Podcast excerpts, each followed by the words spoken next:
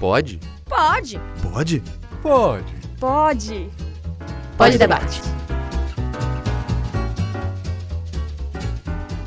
Olá a todos, está começando mais um Pod Debate, o último Pod Debate de 2019. E como o Pod Debate sempre teve um viés mais voltado para o lado universitário, vamos finalizar esse ano falando justamente sobre o fim de semestre. E para abordar esse tema, eu trouxe uma mesa bem diversa para dialogarmos. Primeiramente, introduzir o professor e orientador da área de comunicação, Leonardo Bião. Olá, galera. Olá, pessoal. Obrigado pelo convite. O aluno de cinema do quarto semestre, Antônio Gentil. Bom dia, bom dia. Eu sei que tá de tarde. e de manhã. Pode ser à noite também. E no último semestre de audiovisual, Amanda Rocha. Eu mesma, tudo bom? Bom, eu sou o seu host, Murilo Lima, do quinto semestre de jornalismo, e agora nós vamos debater um pouco de semestres diferentes, de óticas diferentes, como é essa finalização de ciclo. E eu gostaria de começar com o professor da bancada. Bião, o semestre, o final do semestre pro aluno é sempre aquela correria, a cobrança dos professores, os prazos, os projetos. E como é pro professor terminar um semestre? Tem as mesmas cobranças e prazos e correrias? É bom, boa sua pergunta, porque geralmente essa ótica nunca é, não é nem levada em consideração assim, mas nunca se, a gente nunca se dá conta de que se é corrido pro aluno, ele também é corrido pro professor, talvez em, em escalas diferentes, mas em intensidades iguais ou maiores, às vezes a depender da disciplina que se, que se, que seleciona, das demandas que se tem para dar conta, enfim. Mas é sempre muito puxado, é sempre muito correria. Enquanto vocês precisam entregar os trabalhos, a gente precisa corrigir esses trabalhos. Né? Então, a minha experiência, por exemplo, eu dou aula em quatro cursos, em disciplinas é, diferentes nesses quatro cursos, e eu preciso corrigir todos os trabalhos, participar das bancas de TCC, bancas de interdisciplinar, dar os pareceres para vocês, atender vocês, é, dar conta dos núcleos de extensão aqui, né, a, a, a programação. Multitarefas. Multitarefa. Multitalentos. É, mas é verdade, assim, é, eu, eu sou um pouco contra essa coisa do multitarefa, porque acho que quem faz muita coisa às vezes não faz direito, assim, né, eu tenho, esse, eu tenho esse problema, assim.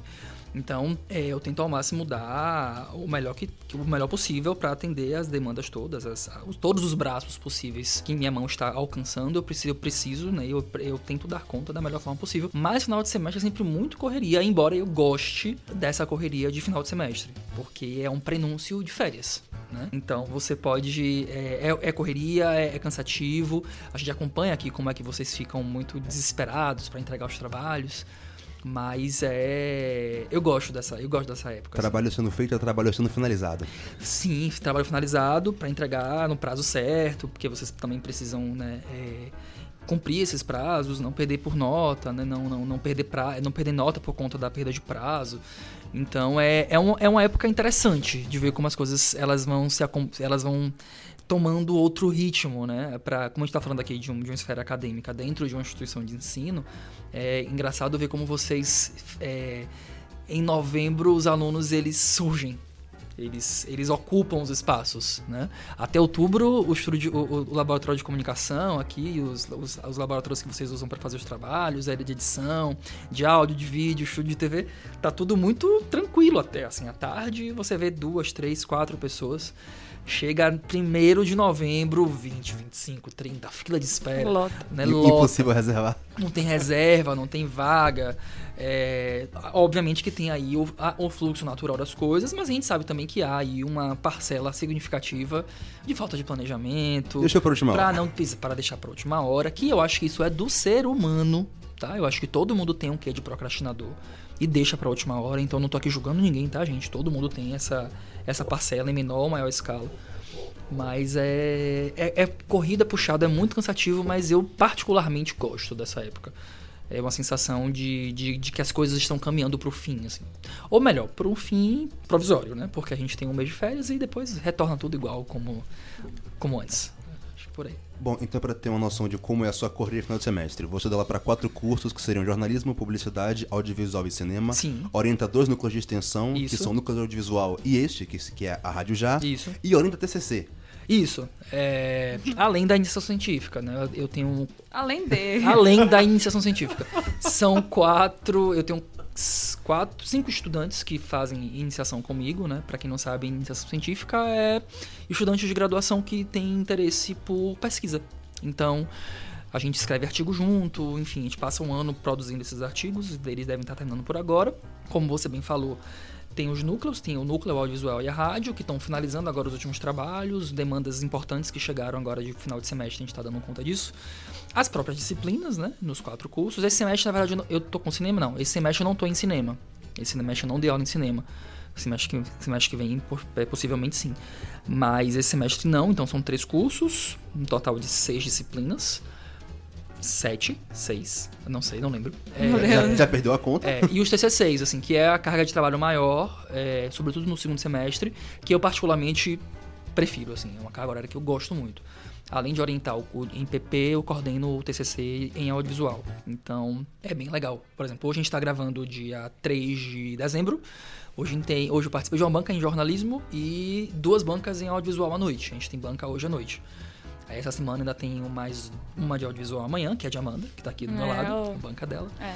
E na sexta ainda Desejo tem as sorte. bancas dos meninos de publicidade, das meninas de publicidade, são duas equipes femininas. né? E parou pra gravar um programa com a gente. E ainda vim aqui conversar com vocês, engraçado, Ainda conseguiu semana... sobrar tempo. Ainda na vim, assim, agenda. meia horinha. Tô brincando aqui com o Murilo. Ó, Murilo, tenho meia hora pra gente gravar. Tô brincando, a gente pode extrapolar dois minutos. Mas é engraçado, porque semana passada eu gravei com o Dos por Todos, né? O programa de Carla e de Paulo. E eu tava mais, um pouco mais tranquilo. A gente conversou aqui quase duas horas. Meu Deus. E foi a primeira vez que eu tinha participado. Assim, eu coordeno a rádio há cinco anos. E é a primeira vez que eu sento na mesa pra, Participar pra participar de uma gravação. É muita confiança que tá gravando. Pois é. Então, eu gravei com as meninas, com o Paulo e com Carla semana passada. E tô com vocês aqui agora. Você dá aula nos primeiros semestres Sim, e você também coordena os núcleos de extensão, que tem muitas pessoas que estão no meio do caminho. sim. E você também orienta a TCC, que Sim. tá no final. Sim. Então você acompanha os alunos em, Em basicamente três- durante todo o processo. Sim.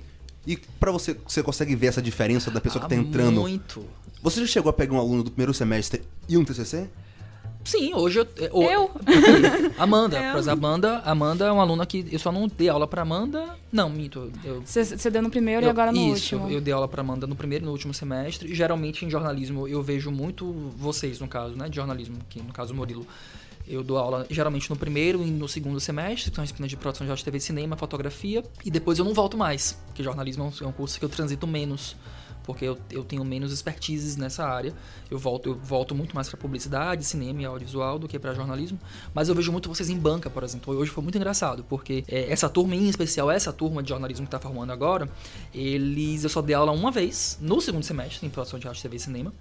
E eu não voltei a vê-los. Embora se- seja uma turma cujos alunos apareceram muito dentro dos núcleos e na iniciação científica, é, eu participei de uma banca de uma turma que é, eu, eu via pelos corredores, mas eu não eu não convivia mais desde 2000 e nós estamos em 2019, 2015 foi quando eles entraram. Então foi muito engraçado, em 2016, desculpa, 2016. Então foi muito engraçado ver a evolução, né? É muito engraçado ver a evolução de vocês, a evolução dos alunos. Então, como eu tenho essa. e Isso pra mim, eu que gosto muito da docência, eu gosto muito de estar com os alunos, é bem interessante estar nesses, nesses três processos. Né? Eu tô no ensino, tô na extensão e tô na pesquisa. Que inclusive é a, é a tríade, né? A pirâmide da, da, do univers, da universidade, da ideia da universidade. É você trabalhar com esses três pilares. Então, tá nos três pilares me dá a possibilidade de acompanhar vocês em etapas diferentes da vida de vocês, em ritmos diferentes da vida de vocês, e acompanhar de fato o crescimento, o amadurecimento de vocês ao longo dos quatro anos, é, dois anos para audiovisual, dos quatro anos para é, três e meio para cinema, dos quatro anos para jornalismo PP. É bem interessante ver vocês é, evoluindo assim. E a gente vai evoluindo junto, assim, aprendo muito com vocês, assim, incrível. Ter que a gente paciência. Paciência, ter paciência. Não, e aprender mesmo, assim, aprender coisas que eu não sabia. Assim, a sala de aula é um universo muito louco. Uhum. assim, é, é Muita gente diferente. Muita diferente, é muita gente que pensa diferente de você, ou pensa igual a você. Outras vivências. outras vivências, experiências muito díspares daquela que você vive. É, são pessoas que te somam muito, né? Para além apenas de ter a paciência, assim. Mas de aprender mesmo coisas. Com, a- com- com minimamente uma gíria, uma forma de falar, um filme novo que eu não vi. Por exemplo, hoje eu aprendi um meme lá do Vin Diesel fake. O quê? Agora? Eu não Esse conhecia. filme tem Agora. dois anos. Eu não conhecia o Vin Diesel fake. Aí eu vi um vídeo lá de Carla editando. Aí eu fiz, mas quem é esse rapaz gordo que tá aqui na. que tá aqui nesse. Né, né? Ah, não, você não conhece? Eu falei, não. Não sei quem é. Eu não conheço o Vin Diesel fake. Ai, meu Deus. Peraí, você não viu o dia que o Pânico na Band, quando ainda existiu o Pânico na Band, pra ter ideia de como é velho esse meme? Pânico na Band, gente. Eles pegaram dois covers de Vin Diesel e botaram um pra entrevistar o outro, dizendo que era o Vin Diesel. E os dois caíram. Ah, então foi por isso. É. Pois é, eu não conheci, aprendi, aprendi hoje o que era um Vin Diesel fake. Então eu tô aprendendo coisas, né? Me mantenho jovem. Você sabe que o Pânico na Band acabou também, né? Sei. Ah, eu sei. Eu sou da comunicação, essas coisas a gente acompanha. Não assistia, mas achava o Pânico excelente até 2000 e, sei lá, no segundo ano que ele... Quando ele migra pra Band, eu perdi o interesse. Pra mim deixou de ser é, relevante. Mas aí é um julgamento de gosto, tá, gente? De não, qualidade mentira, também? não é só de gosto não. O, o Pânico é super questionável mesmo. Inclusive o Pânico na rádio é um lugar super questionável, assim. Bom, se fosse tão bom, não tinha acabado. Mas na rádio existe ainda. É, mas... E ainda, fa- ainda tem muita audiência. Ainda Bom, deixa muita lorota e, e- e idiotice aí pros jovens ouvirem e acreditarem. ainda acho que tá tem um sendo passado. programa de rádio diferente, você tem um programa de auditório de três horas. Que o Pânico É, tinha mas três a horas. audiência Caramba, da Pânico na horas. Jovem Pan. Não vamos deixar de, não vamos deixar de, de falar que o, o Pânico vem da rádio, né? Ele vem da Jovem Pan, ele é um produto de sucesso do rádio que vai pra televisão. Então ele continua sendo um programa de sucesso no rádio. É. Que agora com a internet, por exemplo, YouTube, eles transmitem ao A vivo Band bota via, via. YouTube e a audiência que o Pânico tem é Band gigante. não, é. A Jovem Pan. Pan, Jovem Pan. A Jovem É que a Pan, Band também faz Que é uma rádio que se comunica muito com o público jovem. E, infelizmente, a produção de jornalismo que, o, que a Jovem Pan faz é muito questionável. É, bastante. Muito questionável. E o Pânico deveria se manter no lugar de um, de uma, de um produto para entretenimento. E ele acaba é, rompendo essas barreiras do entretenimento com o jornalismo de uma forma muito perigosa. E, mas é, a gente não ouviu falar sobre Pânico na TV. É, verdade. Nem gêneros e fluidez dos gêneros do Mas na jornalismo. comunicação, que é a sua área, então é cabível. Mas enfim, eu acho que é um pouco disso. É, Para os ouvintes saberem, Bion não é acelerado assim, porque é final de semestre, ele é assim o tempo não, eu todo. sou assim Ele o é assim o tempo inteiro. todo, é. Eu tô aqui, enfim. E Mandy, você Ah, que tá lidando com ele há praticamente dois anos direto, com essa velocidade. A não. pauta não é Bião. A pauta é fim de semestre. Volta pra pauta. É, vai falar mal de Biantar, Já vamos lá. falar mal. Já. Não, mas vai fazer falta, vai, tá fazer vendo? falta, Ó, vai fazer, também, falta. é. Amandinha. E Mandy, pra alguém que tá em processo de TCC, Hum. como é que tá sendo essa correria? A diferença da cobrança de outros projetos pra esse que é o último e mais decisivo de todos? Na verdade, eu vou levar esse assunto pra minha terapeuta. Acho que talvez eu não devesse falar aqui. vou levar isso pra ela. Porque é, a gente, principalmente as pessoas que são tão dedicadas no curso quanto eu sou, é, quando chega no TCC, você começa a entrar em pânico. Você começa a pensar nas todas as possibilidades disso dar errado e você tem que fazer tudo de novo. Então, já tem a, a pressão psicológica que você traz pra si mesmo. E vem a pressão do, do, é, do tempo, do prazo que é muito curto, porque o TCC do audiovisual acontece em um semestre. Não é aquele TCC de curso de, é, de graduação que é, acontece durante o ano. A gente, tem, É um a gente faz tudo muito rápido. e um executando. Basicamente, a gente teve um mês de pesquisa, é, é, um, um mês de preparação e um mês de gravação. Pra ter algumas semanas de edição. Então é tudo muito corrido, tudo muito rápido. É muita briga, é muito bate-boca, é estresse. Muita impressora é, dando muito pau. choro. Mas assim, é, a- pelo menos a minha audi- porque eu tô fazendo algo que eu gosto. Então a gente tem que levar isso em consideração. Sim. A gravação, porque ah, o audiovisual é como o cinema. A gente gravou um filme que, o- é, só pra explicar o que é o TCC, é um, é um filme que a gente faz um curta-metragem de ficção. E a gente precisa, junto desse filme, fazer um memorial, que é quase como um, Monografia. uma espécie de monografia, isso, uma espécie de monografia. Em grupo, né? Isso. Então a gente tem que cuidar dessas duas partes. Algumas pessoas, é, como a gente está fazendo um curso que não, não é comum que os pais imponham aos filhos, ou, e a maioria já é maior de idade e tudo mais, é da escolha da pessoa. Ela vai querer fazer aquilo que ela gosta. Então a parte que, ela, que as pessoas costumam gostar mais dentro do audiovisual é a parte da produção, de criar um filme. Então a gente chega na parte do, do memorial, de fazer toda a parte escrita, acaba ficando um pouco de lado. Então eu já comecei a cogitar, será que vão fazer isso? Será que vão dar a mesma... é, vão, é, vão validar da mesma forma que validam um filme e vão se dedicar igual? Aí começou a bater o desespero, eu vou ter que me dedicar para as duas coisas, mas quando a gente começa a fazer, quando a gente começa a participar da- de toda a produção e as coisas funcionam e dão certo, a, a gente começa a pensar, nossa, tá valendo a pena. Mas depois vem toda a briga de novo e fala, não valeu a pena não, tá sendo horrível isso. É um- uma montanha russa de, de emoções, porque Às vezes é gostoso demais estar fazendo, tá passando por aquele momento, tá fazendo toda aquela maluquice de estar dentro de um set de filmagem, tá f- dentro de um computador sem poder piscar, virar noites e noites fazendo aquilo. É, ao mesmo tempo que é- tem esse prazer, você começa a. Você vai ficando des- desgastado, você vai- seu cérebro vai derretendo, você não sabe nem mais seu nome. Aí você vai falar com alguém, aí a, outra- a comunicação não flui direito, você acaba batendo boca e você começa a ficar estressado. Fala, isso não vale mais a pena fazer, não quero mais, eu vou trancar o curso. Bom. O meme do trancar o curso pode ser aqui. Tem um meme de trancar o curso. Tem. Tem, tem. Tem um Eu vou também pra você. Eu vou trancar o curso. Como é isso, gente? É muito bom. Eu quero Eu- ver. A gente manda pra você no zap zap. Tá. Bom, durante o processo universitário, geralmente as pessoas sempre têm aquele grupo definido com quem faz todos os trabalhos. Aquela meia dúzia de pessoas. Mas chega no TCC, às vezes rola um rompimento porque chega a ser um processo um pouco mais complexo. E muitas vezes Você amizades nunca vai acabam. chegar, você nunca vai chegar no TCC com amigos. Você vai sair da faculdade com inimigos. Mentira, gente, não é assim não. Não, não precisa Não, ser não. assim. Eu conheço o caso de pessoas que têm calma, amigos calma. que sempre fizeram trabalho, Uhum. mas no TCC preferiu fazer em outro grupo pra evitar o estresse. Eu tô entrando no meu último semestre, sem um TCC, a partir do próximo eu começo nessa, nessa loucura. Uhum. E nós já definimos qual vai ser o nosso grupo. E algumas das pessoas que geralmente sempre fazem parte dos grupos durante o semestre não ficaram, porque Uhum. nós tivemos que fazer aquela decisão, quem vai estar no grupo, quem não vai estar. Aquela definição, tem que ser quatro pessoas, quem vai ser, quem não vai ser. Pra você, Mandy, você conseguiu manter um grupo fixo ou algum amigo próximo você falou, olha, melhor não fazer você junto pra não dar briga? Eu nunca tive grupo fixo. Eu sou assim, na verdade, desde época de escola, de grupinho de, Você é com de todo escola. mundo? Eu sempre. Eu sempre vou circulando é, com todo mundo na turma e tentando entender como aquela pessoa é e o que ela faz de melhor. Porque é, eu não gosto de misturar as coisas, de misturar amizade e. É sempre bom você ter aquela química com aquela pessoa porque vai funcionar e vai fluir um pouco melhor. Só que às vezes é, a química de amizade não é igual à química de um trabalho, do- da forma que a, a pessoa lida com a responsabilidade ou com o que ela gosta de fazer. Tem gente que trabalha de formas diferentes. E então eu observo muito isso das pessoas. Ah, eu sempre pergunto: vocês gostam de fazer o quê? Vocês querem fazer o quê? Eu posso estar no, no grupo de vocês? E é isso desde o primeiro semestre que eu vou perguntando, vou me encaixando melhor. Tanto que, por exemplo, no grupo do videoclipe, eh, que eu acho que foi o primeiro trabalho que a gente fez assim de, de verdade, porque no primeiro semestre a gente fez um.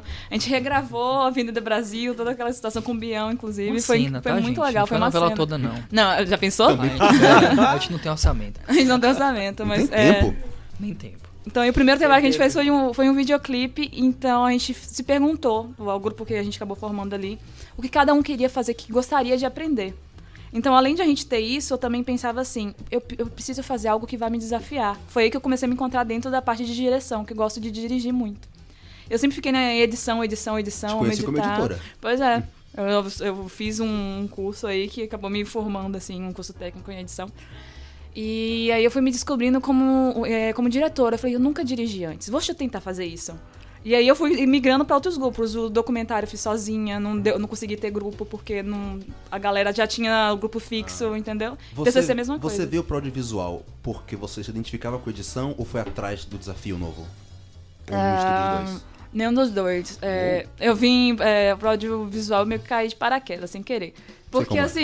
É, eu ia pro cinema e audiovisual que eu ia entrar. Porque o meu sonho de cinema desde que eu me entendo por gente. Desde criancinha eu queria atuar. Na verdade, eu já tinha essa vontade de dirigir. Eu só não sabia que era um sonho igual como eu, eu sonhava em atuar e estar dentro de, de uma produção. Então eu, eu tentei vir para o New Jorge pelo curso de cinema, só que não, a galera não fazia volume para poder é, de cinema, não fazia volume no horário que eu queria, que eu Não precisava. Não fechou turma. Aí conversando com a coordenadora, ela me sugeriu, me explicou como funcionava a produção audiovisual.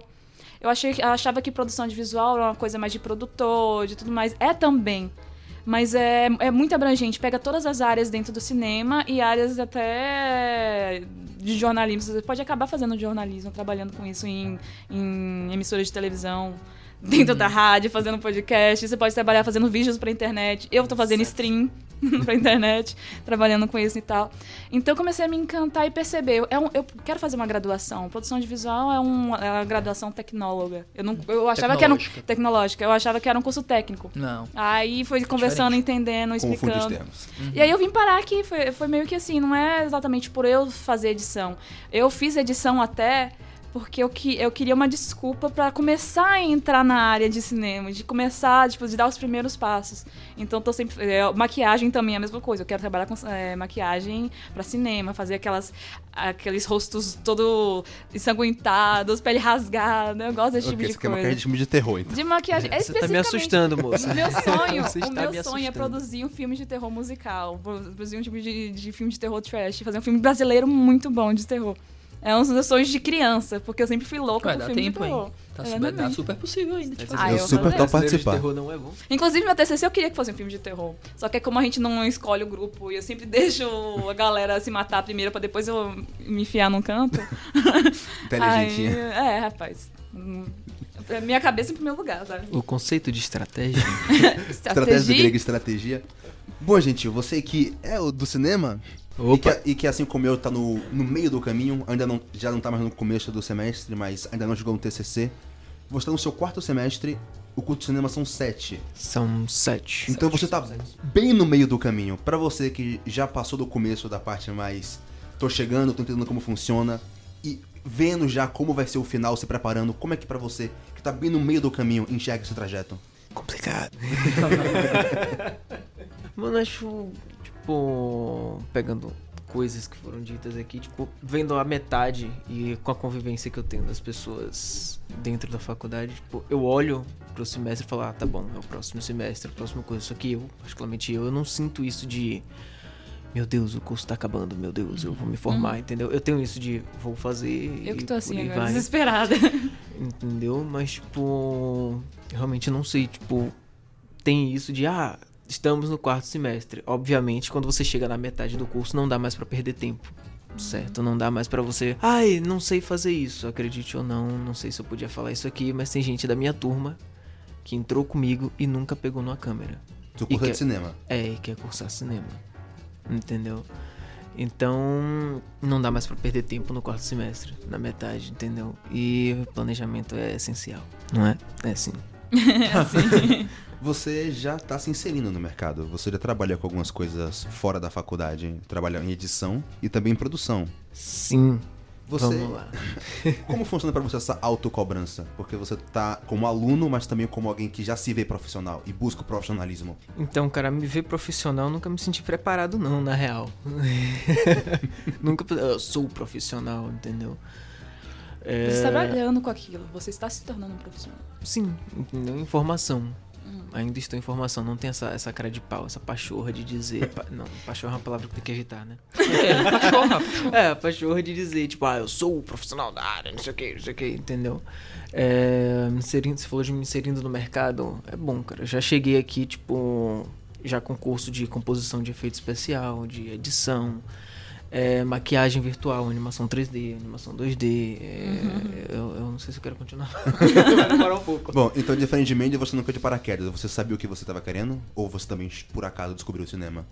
Sim, não, eu sempre quis. Sempre quis. Desde a minha, o quê? Da minha sexta, sétima série do colégio, eu botei na cabeça, eu quero fazer cinema e é isso que eu quero pra minha vida. Tanto que terminei o colégio, meu pai perguntou, você quer fazer o quê? Eu falei, cinema. Ele, não quer tentar um curso técnico, não? Fazer o concurso público. não, não, nem concurso público ele já, já sabe que não, não vai rolar. Mas, tipo, é isso, fazer o cinema por causa dessa, tipo, da influência que o cinema tem na vida das pessoas, entendeu? Teve o Coringa, certo?